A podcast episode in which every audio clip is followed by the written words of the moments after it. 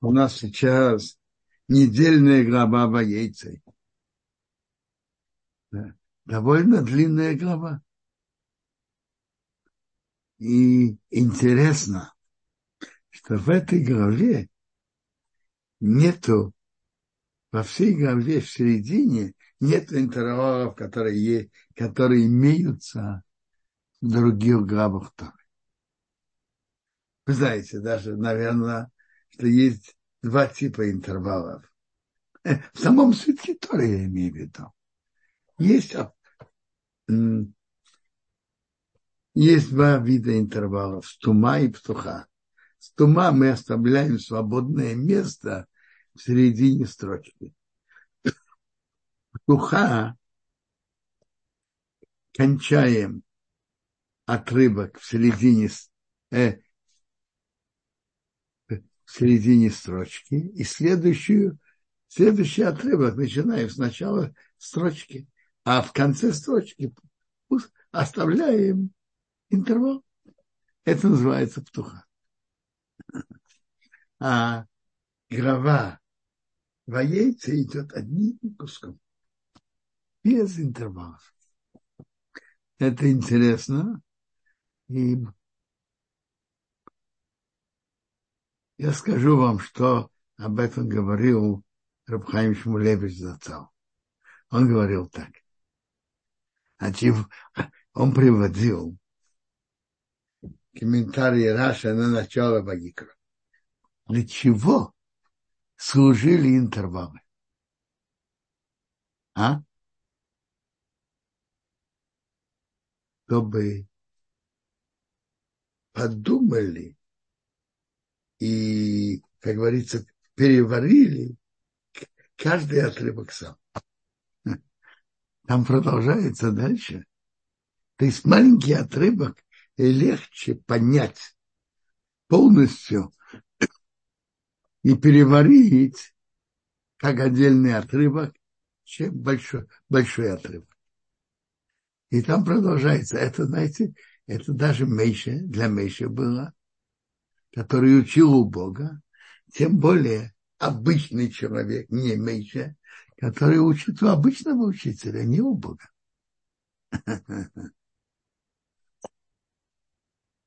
Ну так почему же в главе Воейца не поставили интервалов?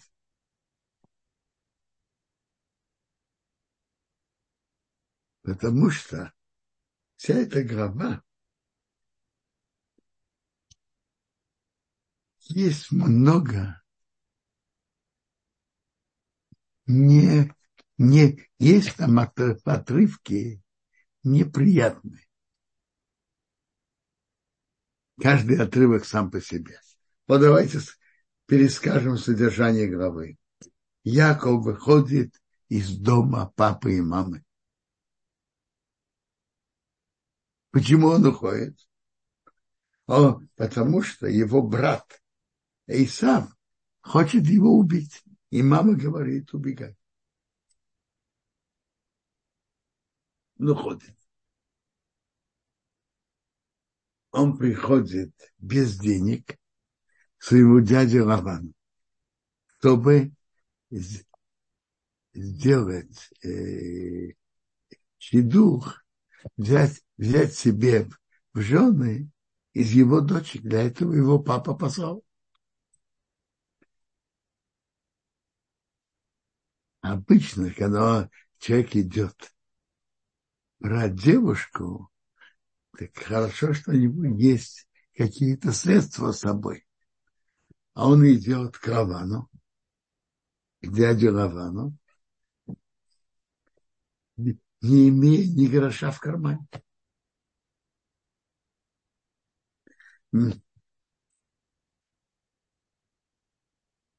Медраж даже говорит об этом когда Яков вышел, так написано, он сказал, Эса и горем, поднимаю глаза к горам. Мей они йоби откуда приходит мне помощь? И Медраж продолжает ответ. Бога это Эзри Мимашим, помощь от Бога, это еще мой ворот, делает, который делает небеса и землю. У тебя нет каких средств, у тебя есть трудности, но помощь от, помощь от Бога. Он приходит к Хавану, чтобы жениться на одной из дочек. Так он планировал. Без гроша в кармане. А Лаван был как раз из тех людей, у которых деньги занимали очень центральное место. Наверное, вы таких людей тоже встречали. Он договаривается с Раваном самым, самым ясным образом. Раван его обманывает. Затем Раван просит его остаться, делает с ним договор о плате за то, что он будет пасти скот. И опять обманывает многократно. Потом он видит, что на него смо... Раван смотрит кривым, кривым глазом. А сыновья вообще говорят, что Яков забрал все, что у нашего папы. И он видит, что надо убегать. Ну, сколько неприятных ошибок, скажите. Убегая, уходит из дома, убегает. Приходит без гроша, чтобы жениться договаривается ему, какую, какую из дочек он берет, его обманывают. Дают ему не то, что он говорит, договаривался.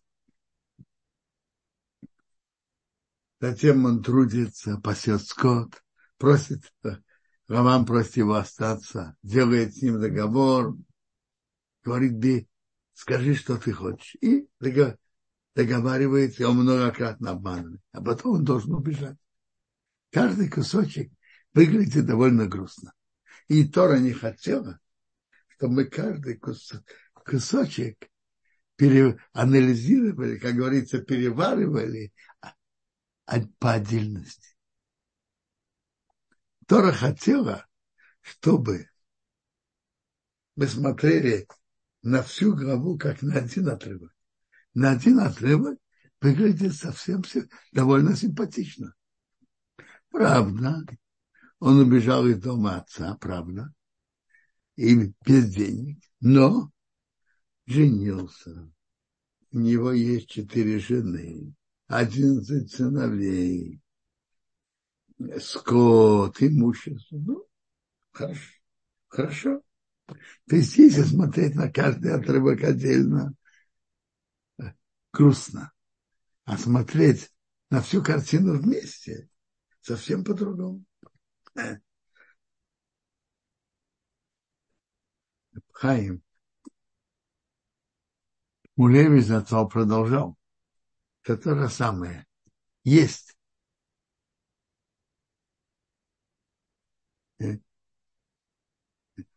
А если то же самое, написано, что был Нохом и Гамзу. Он на все говорил Гамзу Латейку.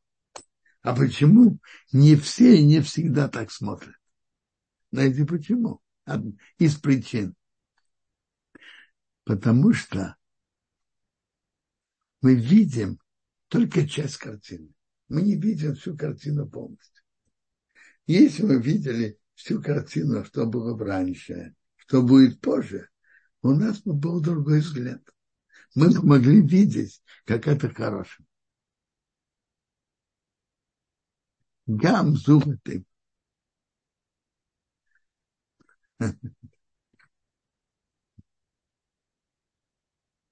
Вообще мы сейчас находимся тут в стране в непростой ситуации.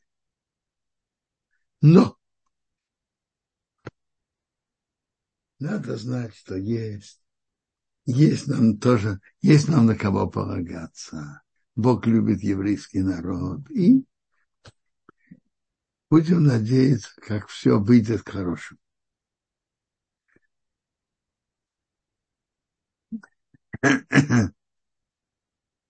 Мне интересно, раз уж я говорил о том, о вот этом примере, как если смотреть на целую картину, то выглядит совсем по-другому, так это очень интересно. Гемора в трактате Проход нам рассказывает такую историю про Абакима. Рыбаки вошел в дороге, и его никто не хотел принять, принимать на ночлег. Никто. Я думаю, что если бы кто-то из... Я думаю, что многие бы из слушателей были бы готовы, зная про Вакива, принять его на ночлег. Никто, никто не хотел.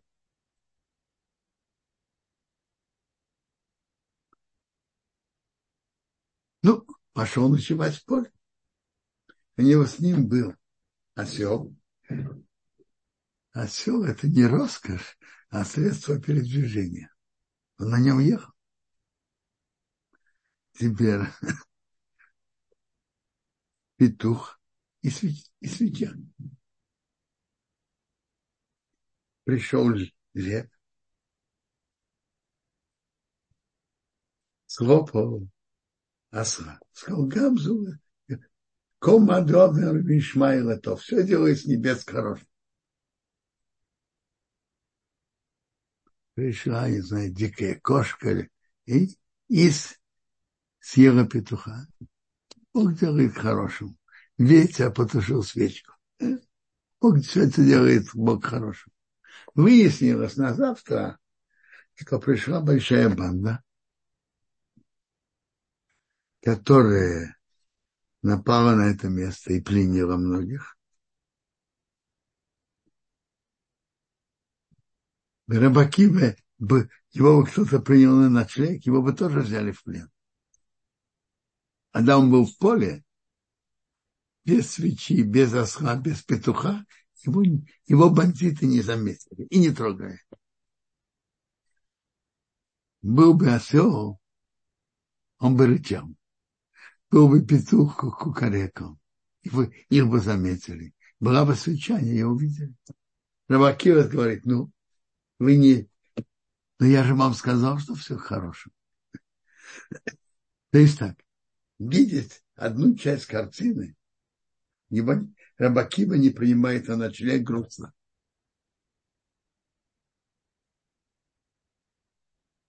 Съели осла неприятно. Или петуха, а жалко. Потушили свечу, жалко. А когда ты смотришь на целую картину, насколько ему повезло. Во-первых, что его никто не принял на ночлег. Иначе он был бы в плену. Во-вторых, что съели осла. Так бы он рычал. И, и они его бы услышали и взяли бы в плен. И как замечательно, что съели петуха. Он бы кукарекал, его бы, его, его бы взяли. Плен. А так сколько, сколько добра сделал с ним Бог. Во-первых, его не взяли на ночлег. Во-вторых, что съели осла. В-третьих, что съели петуха. В-третьих, потушила свечка. Видите?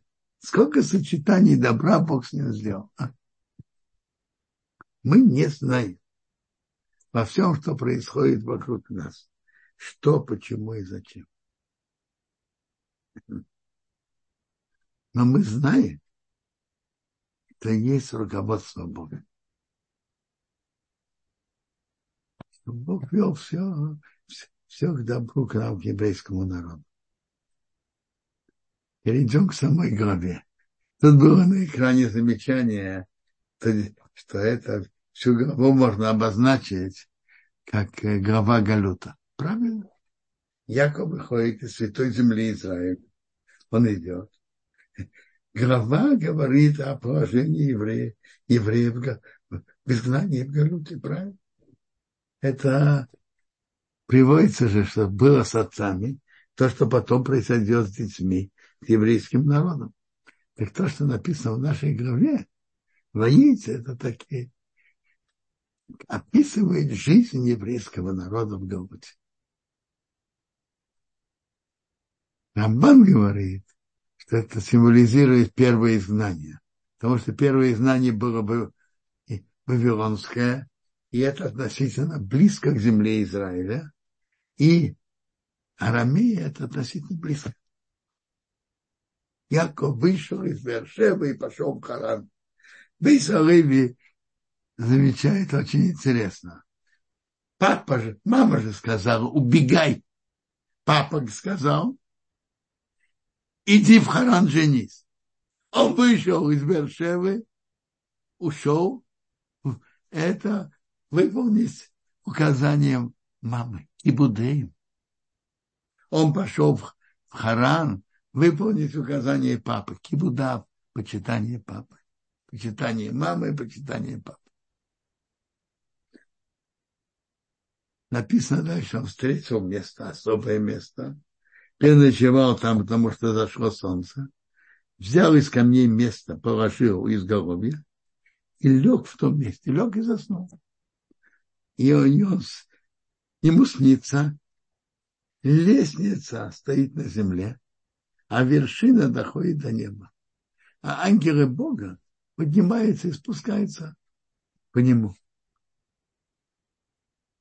Есть разные медраши, что символизировал, э, что символизировали эти ангелы, которые поднимаются и спускаются по лестнице.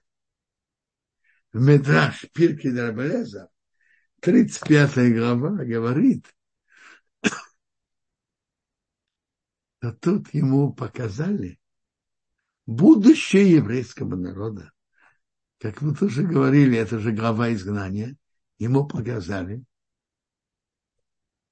угнетение еврейского народа в изгнании. И Пирке де Белеза говорит так.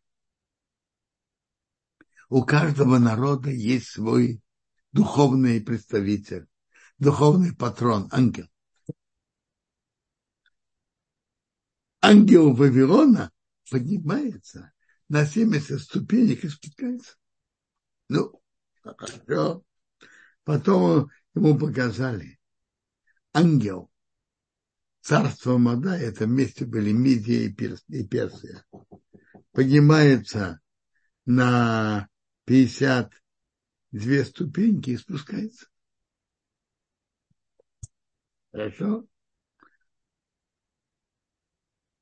Потом ангел царства Яван Греции поднимается 108 ступенек и спускается. Что это означает? Ангел Вавилона поднимается с 70 ступенек. Это означает, что Вавилон будет властвовать над еврейским народом 70 лет. Это символизирует 70 ступенек. Ангел Мидии и Персии поднимается 52 ступеньки, значит, ангел. Это означает, что Персия будет властвовать над еврейским народом 52 года. Затем ангел Греции поднимается 108 ступ, ступенек. Что это означает? Что Греция будет властвовать над еврейским народом 180 лет. Во время Медии Персии были события Пурима, а во время греческого владычества были события Хашмунаим, которые вот-вот мы будем отмечать. А потом ему показали ангел четвертого царства поднимается и не спускается. Кому Янкев? Спустись в преисподнюю. Что это такое? Давайте ему Бог, если он поднимется даже как орел, то он спустится.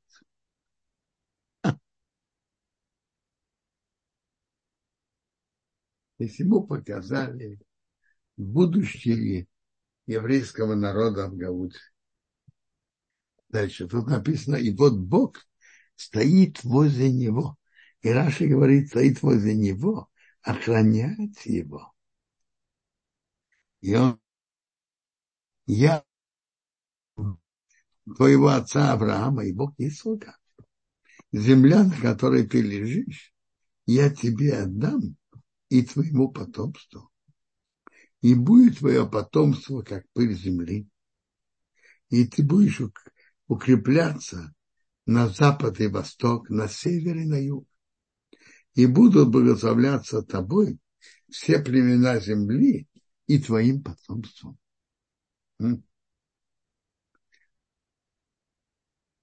И вот я с тобой. И я буду охранять тебя повсюду, куда ты пойдешь. И я тебя верну в эту землю. А, то есть Яков боялся, сможет он потом вернуться. Я тебя верну в эту землю.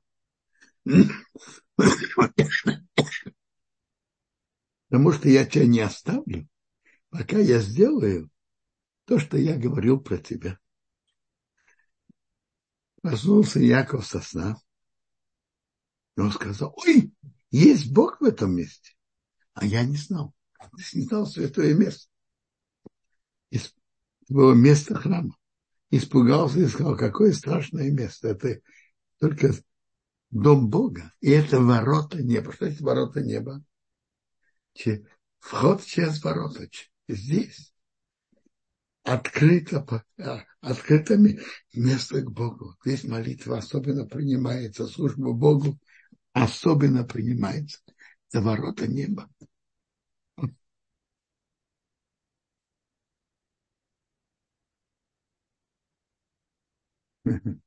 Говорят на это интересное замечание. Ведь ему показали такой великий сон и такие великие обещания. А он сказал, какое, какое страшное место. И Раша говорит. И, и тут написано, есть Бог в этом месте, а я не знал. А если бы я знал, я бы тут не спал. Значит, ты бы не спал. Тебе Бог показал такое великое видение. И Бог тебе обещал такие обещания. Все верно. Это, конечно, очень хорошо видеть великие видения, получать большие обещания Бога.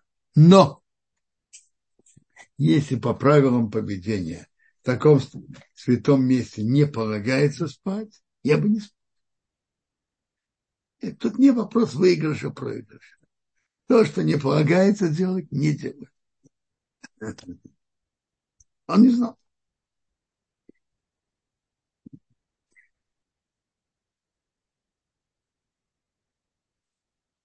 поднялся Яков утром, взял камень, который он положил из головья, и сделал ее мацева. Мацева – это жертвенник из одного камня.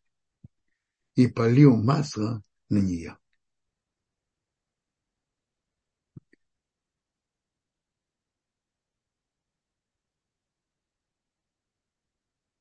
Интересно.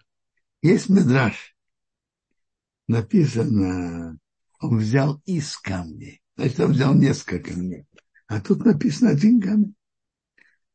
Медраж. Медраж говорит, то камни стали между собой спорить. Каждый говорит, я хочу, чтобы цадык положил свою голову на мне. Так они все, Бог сделал из всех камней один камень. Месилат Ишарим говорит, что каждый это э, замечательная вещь, если человек может помочь садику, его помочь им. Он сейчас пошел спать, помочь. Даже камни, каждый из них хотел в этом участвовать. Ну, тем более, тем более люди. Он назвал это место Бейсел, а имя того места раньше было Рус. Яков взял на себя обет.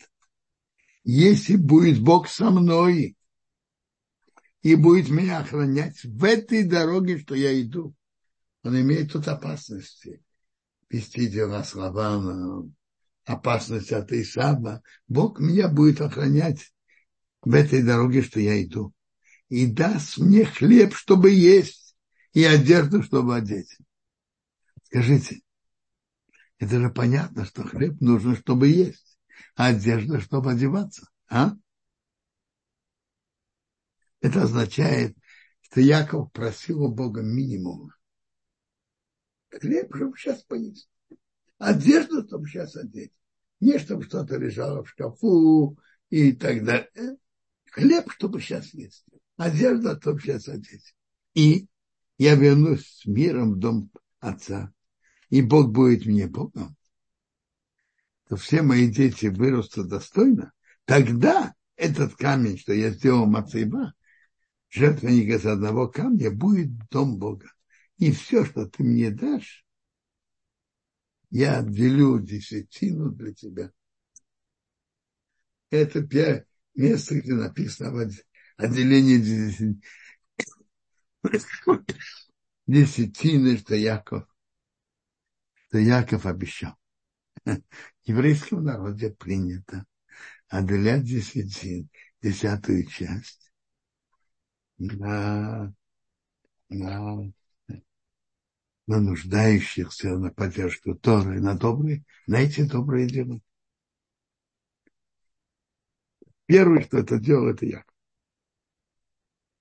Получив эти обещания, Яков понес свои ноги с легкостью, пошел в землю сыновей Востока.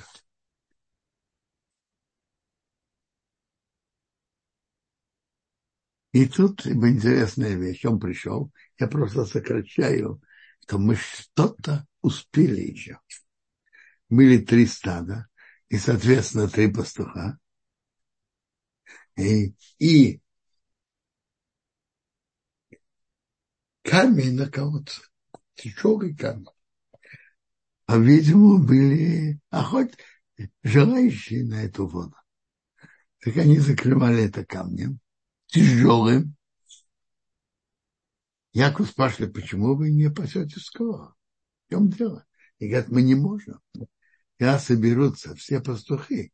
Мы трое, мы не можем откатить. Камень тяжелый. Соберутся все пастухи, я не знаю сколько. Восемь, девять, десять пастухов. И они откатят камень, напоят, напоят скот и вернут камень обратно. И тут Бог показал. Мы сказали же Медраж, Медраж что Яков а, говорит, откуда придет помощь ко мне? Какой ответ?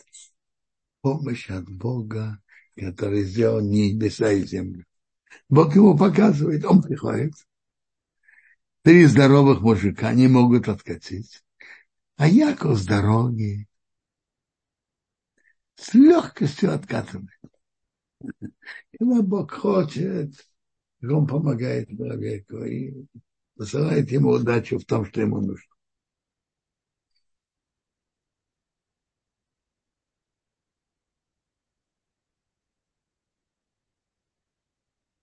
Яков беседе говорит с Рох, своей двоюродной сестрой, что он отец папы, и он сын Ривки что он, прошу прощения, что он родственник папы и что он сын Ривки. Раша говорит любо, интересно. Да если папа, было известно, что папа ее Лаван обманщик, я, я тоже понимаю в обманах. Но так, если он будет красиво, достойно, я сын Ривки, цадыка без обмана. Она побежала, сообщила папе. Когда Раван об этом услышал, то Яков, сын его сестры, пришел, побежал навстречу, обнял, поцеловал, привел в дом. И он сказал Равану все, что было. Что он просто должен был уйти оттуда, убежать. Сказал, говорит ему Лаван, ты же мой родственник. И он был с ним месяц. А?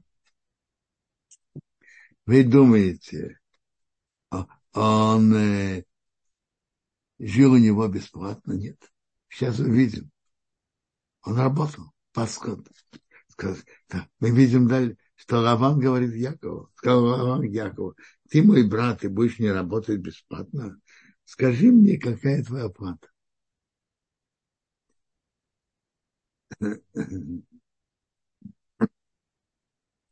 Лаван так благородно говорит Якову, что он так ему мешает, чтобы он работал так. Папа отцом говорил на это примеры жизни в Советском Союзе. Были люди, у которых были маленькие зарплаты. И на государственном месте И они что-то там обкрадывали тут, там. И они не чувствовали зазрения совести. Зарплаты ты их маленькие. Ты что, мой брат, ты из моего типа. Ты будешь мне служить бесплатно, работать бесплатно. Ты, наверное, будешь красть сбоку во много раз больше, чем я бы тебе платил. Лучше скажи мне, сколько тебе платить, и тогда я буду более спокоен, что ты меня не будешь обкрадывать. Папа отцом это говорил. У Рабана были две дочки. Старшая Лея, имя старшей Лея, имя младшей Роху. Глаза Леи были мягкие, а Рохова была красивого вида и красивого цвета. Раша уже говорит, что такое то форма тела. Амаре, амаре – это вид. Яков полюбил, полюбил Рохову и сказал, я буду работать тебя семь лет за Роху, твою дочку младшую. За Роху, твою дочку младшую. Почему он сказал так, так длинно? Раша приводит, чтобы было четко и ясно, чтобы не было места для обмана. То есть, какой, он говорил уже с. И он говорит, в чем тут может быть э, с папой проблемы? Он говорит, папа, может быть, захочет тебе дать мою старшую сестру Лею вместо меня. Он говорит, Роху, не Лея. Ну, послушайте, можно же пере, можно же взять какую-то роху с улицы. Можно найти роху. Твою дочку. Ну, если уж очень хотеть, можно поменять имена и назвать старшую Роху, а младшую Лея. Переименовать, поменять. Роху твою дочку младшую. Вы знаете, у еврейских у евреев было, было такое известное выражение, когда купцы между собой договариваются, что я с тобой договариваюсь самым ясным, четким, четким языком. Я с тобой договариваюсь, бероху убит актану. Как тут написано, роху убит актану. Самым ясным и четким языком. Ну, и вы думаете, это помогло? Нет, сейчас увидим. Вован говорит, лучше я ее дам тебе, чем дать ее кому-то другому, другому человеку. Живи со мной. Яков работал за Роху семь дней, и в его глазах это было как несколько дней из-за того, что он ее любил. Дал Яков Кавану, дай мне мою жену наполнились не значит дни. Не работы, я уже отработал 7 лет. Я приду. Ведь написано очень интересно. Лобан собрал всех жителей места и сделал пир. Если вы посмотрите в других местах Торы, написано сделал пир и собрал всех. А тут написано собрал людей и сделал пир. Почему? Медраж говорит так. Он собрал. Он сказал, послушайте, вы обратили внимание, все время было трудно с водой. Я, Яков пришел, все нормально, нет недостатка в воде. Говорит, да. А что мы можем тебе сделать? Он говорит, послушайте, я хочу его обмануть и дать ему лен вместо роху, потому что я знаю и понял, что он очень любит роху. То есть он будет готов за ее работать еще.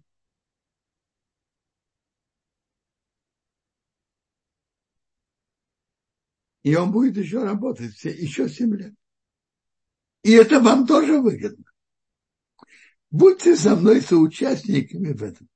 молчите, молчите. Он планировал сучить ему Лею. Но вы молчите. Я ему, знаешь, что делай то, что тебе хорошо. Сказал, знаете что, дайте мне залог, что никто не расскажет об этом. И они дали ему залог, а он купил на это вино, масло, мясо. И они весь день, и они пировали. Стал вечер. И они хвалили Якова и так далее. И они пели «Холея, холея».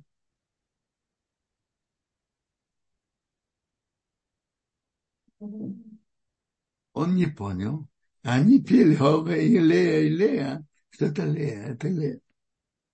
Он не понял. Он думал, это та, такая песня у них. Вечером они взяли, взял он и потушил свечки. И что такое? Говорит, мы, что ты думаешь?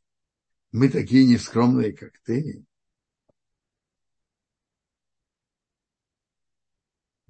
Так, было вечером, он взял Лею, свою дочку, привел ее к нему, пришел.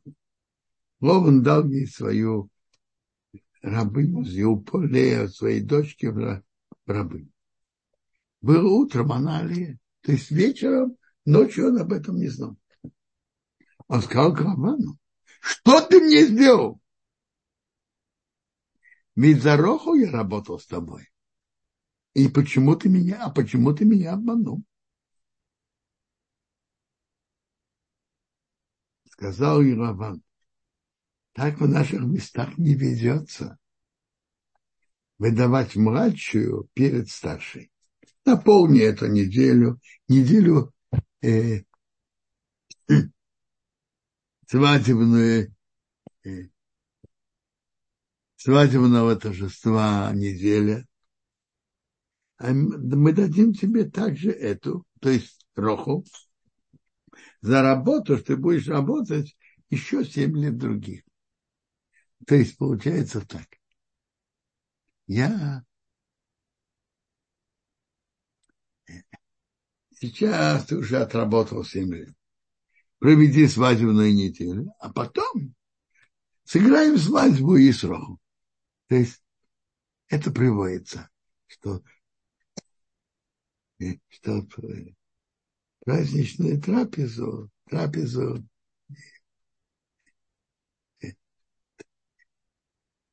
пир, свадьба с невестой семь дней и, и сейчас было, было с а потом сразу сыграем с Рохал тоже. И я благородный человек, говорит Хова. Я готов тебе сейчас доверить. И ты будешь у меня работать семь лет уже после свадьбы. Я уже тебе сейчас даю Роху. Видишь, какой я добрый и хороший. Давайте поймем, что это за такой аргумент в наших местах так не ведется. Выдавать младшую раньше старшей. Я вас спрашиваю. Кто-то идет в магазин и покупает какой-то предмет. Просит какой-то предмет. Он ему дает другой предмет. И не за, незаметно, что это другой. А потом тот скажет, нас так не ведется такой предмет продавать. Что за разговоры? я с тобой договорился. Ты, ты я готов работать 7 лет за Роху, твою дочку младшую. Что за разговоры? У нас так не ведется. Так не ведется. Но я с тобой договорился. А?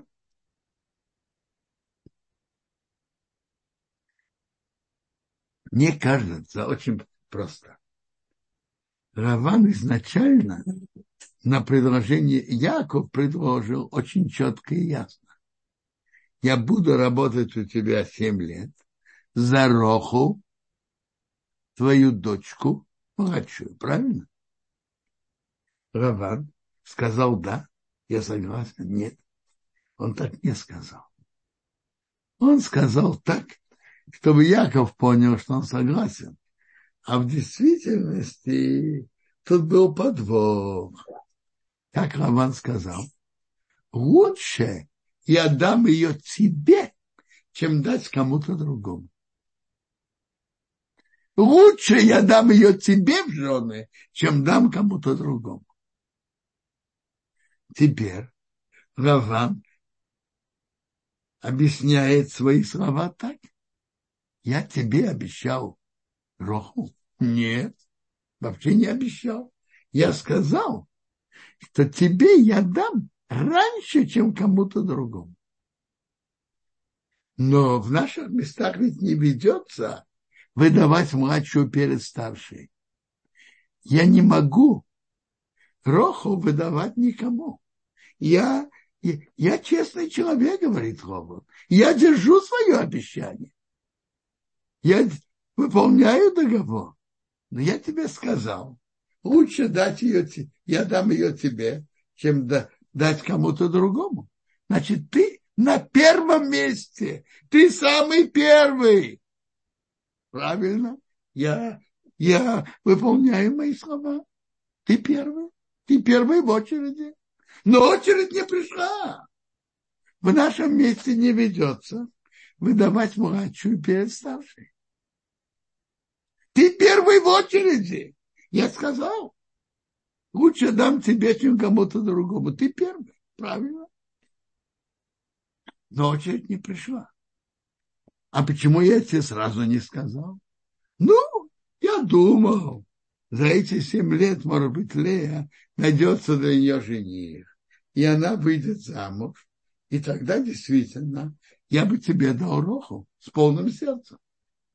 Но сейчас, когда Лея еще дома и не вышла замуж, в нашем месте так не ведется.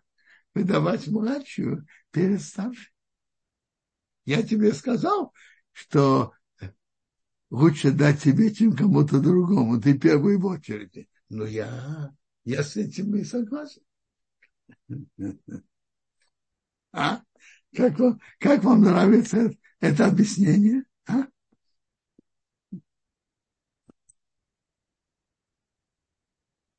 Робин дал Роху своей дочке, ее служанку Било, ей э, служанки. Он пришел к Роху, полюбил Роху больше, чем Лея, и работал с ним еще семь лет.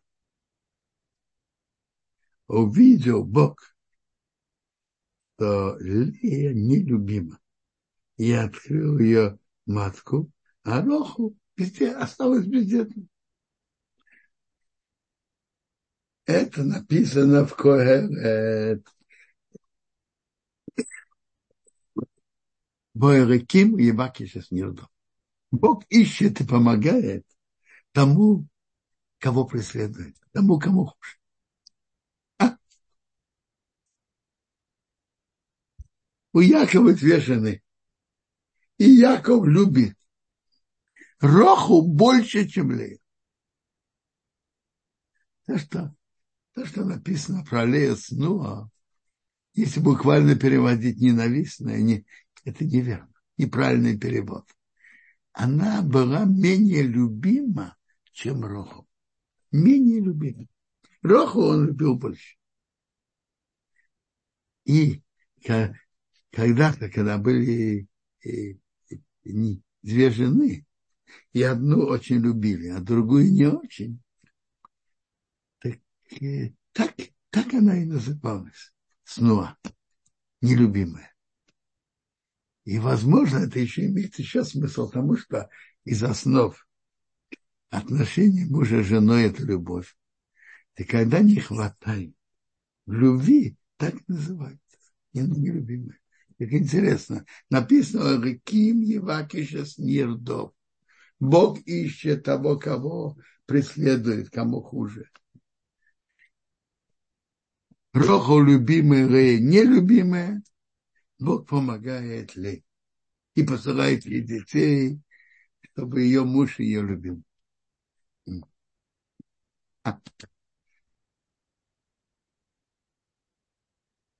Рея стала беременной, родила сына, назвала Рубой. Бог видел моих страданий. Теперь муж меня будет любить. стала еще беременной, родила сына, сказал, Бог услышал, то я нелюбимый, дам мне это тоже. Назвал его Шимон, услышал. Когда-то называли имена нашей матери по событиям. И то же самое Ицхак был так назван. Стала беременной еще, родила сына, сказала, теперь мой муж присоединится ко мне. Я ему родила трое сыновей. И поэтому назвала его имя Леби. Стала еще беременна, родила сына. Сказала, теперь я буду благодарить Бога. И поэтому назвала его имя Иуду и остановилась от рождения. Иуда – это Ида Сашем, буду благодарить. Медраж говорит, что наши матери были пророчицами, и они знали, что у Якова будет четыре жены, и будет двенадцать сыновей. Сколько у каждой? Сколько приходится на каждую? Три. А я уже перевыполнила план. Я, Бог мне послал четыре. За то, что мне больше полагается благодарность. Смотрите, даже из-за того, что каждая из них родила, тоже нужно полагается благодарность. Но за то, что я, Бог мне послал больше, чем моя доля, больше, чем три, это уже особая благодарность. Ну, если есть вопросы, пожалуйста. Спасибо, Квадарав, за урок. Несколько вопросов сразу же задает нам Лея. А можно ли эту главу назвать одним словом «галут»? Я, я видел это на экране, и я это сказал, э, сказ, сказал, что действительно э, глава так читается, что это глава Галут. Совершенно верно. А, и по поводу Леи, э, почему Всевышний не разговаривал, нет, извините, Яков, почему Всевышний не разговаривал с Яковом как с Авраамом напрямую, а, а, а, а во сне? А почему не? А кто сказал? Э, со всеми пророками Бог говорил во сне, кроме Моше.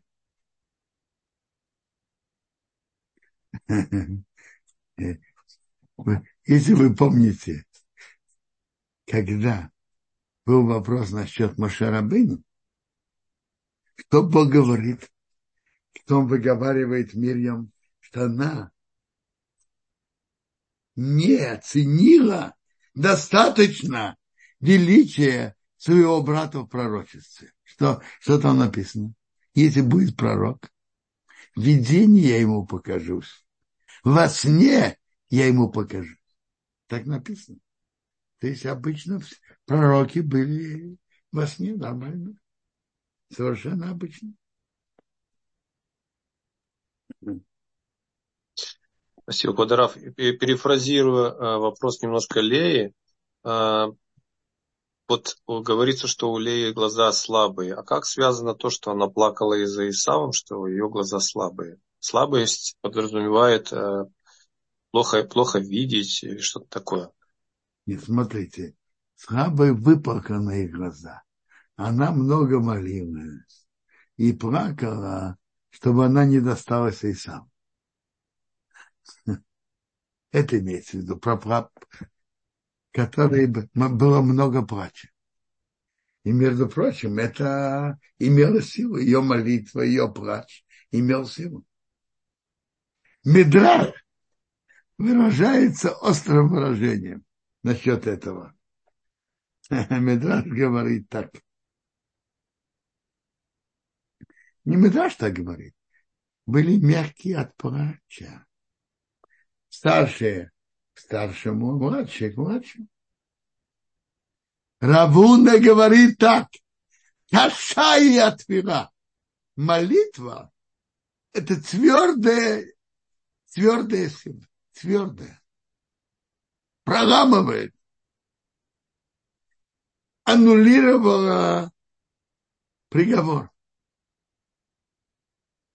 Ведь изначально должна была быть Лея Кейсава а ее молитва и плач. Молитва твердая, имеет твердую силу. Что это аннулировало э,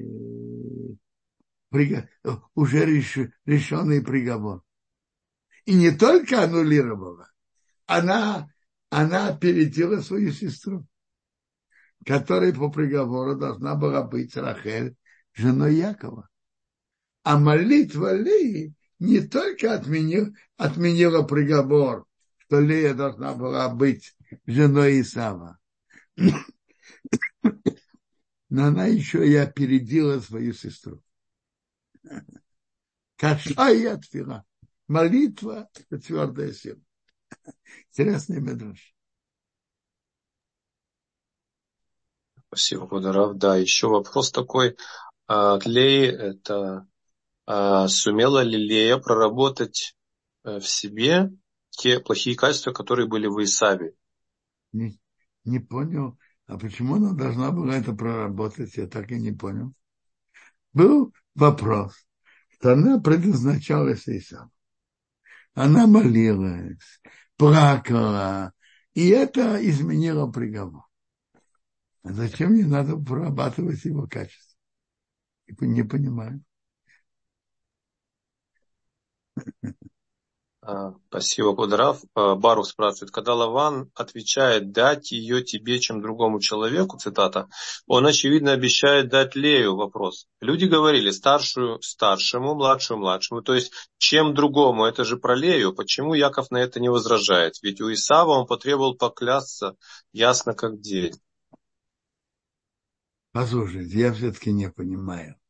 Он же говорит, когда идет э, разговор, а, обсуждение и затем договор, он говорит, я буду работать тебя 7 лет за Роху, твою младшую дочь. Он говорит, лучше я ее дам тебе, чем дать кому-то другому. Понятно, что речь идет про Рахе. Но я уже сказал, что Лаван сказал так двузначительно, не то что двузначительно, сказал так, что он мог потом прицепиться. Что он прицепился потом? Это изначально он уже продумывал это. Он сказал, а я вообще э, не иду против обычаев нашего места. В нашем месте не выдают младшую раньше старшей. Я тебе только сказал, что лучше я ее дам тебе, чем кому-то другому. Но я никому другому тоже не могу ее дать. Ты у меня первый, первый на очереди. Я тебе, ты у меня первый. Лучше дать тебе, чем кому-то другому. Но я никому не могу ее да, выдать. У нас в нашем месте не выдают младшую перед старшим. А почему я тебе изначально не сказал? Я думал, надеялся, что за эти семь лет Лея выйдет замуж. Тогда я тебе спокойно отдам Рахель. А это не вышло. Он изначально, ведь, ведь Раван мог бы сказать просто. Когда Яков говорит, я буду работать у тебя семь лет за Роху, твою младшую дочку, да, я согласен. Он не сказал так он уже изначально планировал, как схитрить. Яков этого не понял. Но вы видите, что с обманщиком, как ты не скажешь четко, это, с обманщиком он всегда найдет путь обмануть. Да. Спасибо, Кудрав. А, вопрос такой. А, Наталья спрашивает, а, мо, а можно ли отменить уже произнесенное благословение? Не понял, а для чего надо отменять? Благословение пусть выполнится. Зачем его отменять? Не понял. Чье благословение? Кто говорит? Наталья, уточните, пожалуйста, пока мы озвучим следующий вопрос. Билли спрашивает, как мог удивиться Яков в святости этого места, если у его папы и дедушки там было такое важнейшее событие, как Акида. Но он же не знал это место. Он не знал.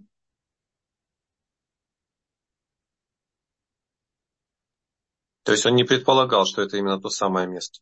Не знал.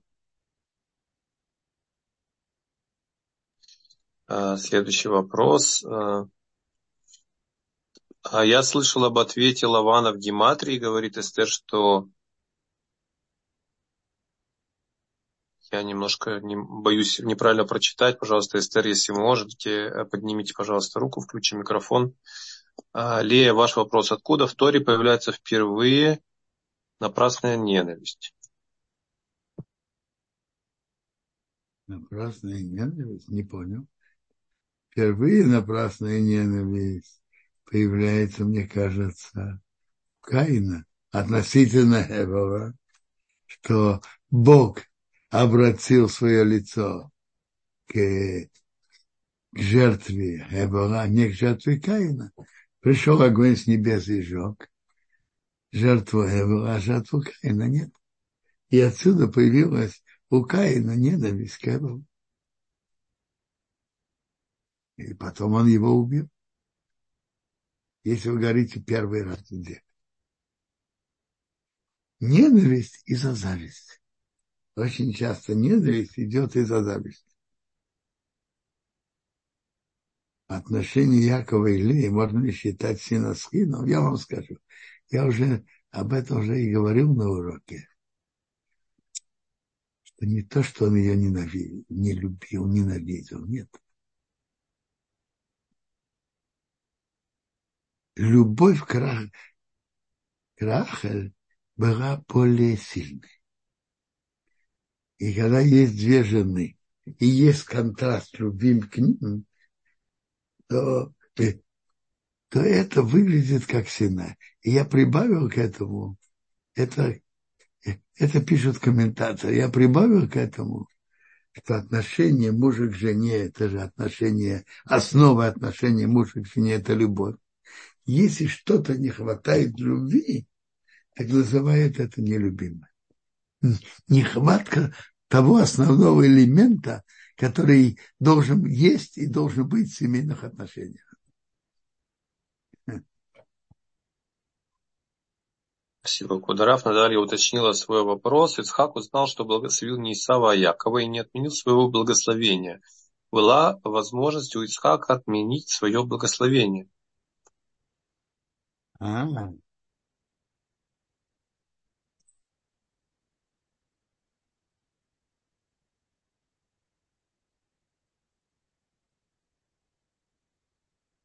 возможно. Возможно, что в этом случае он мог, мог бы подумать и сказать. Ведь я дал браху, думая, что это Исав. А сейчас я, когда я узнал, что это Яков, я передумал. Наверное, наверное, наверное, это тут имеется в виду. Но Исхок не поступил так, наоборот, он подтвердил.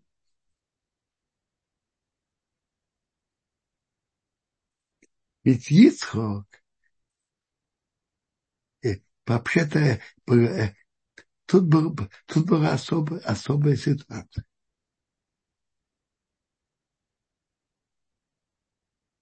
А можно ли вообще отменить благословение, не знаю.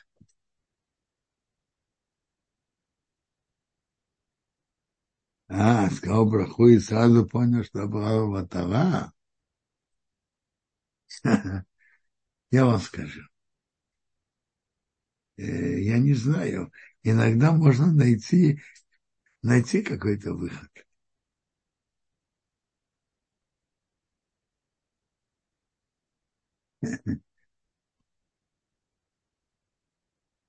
Но если уже брахава, то тогда нет выхода, что он может делать? Написано в законе, что он говорит Барух Шейн, говорит Малкус Но аннулировать как он может?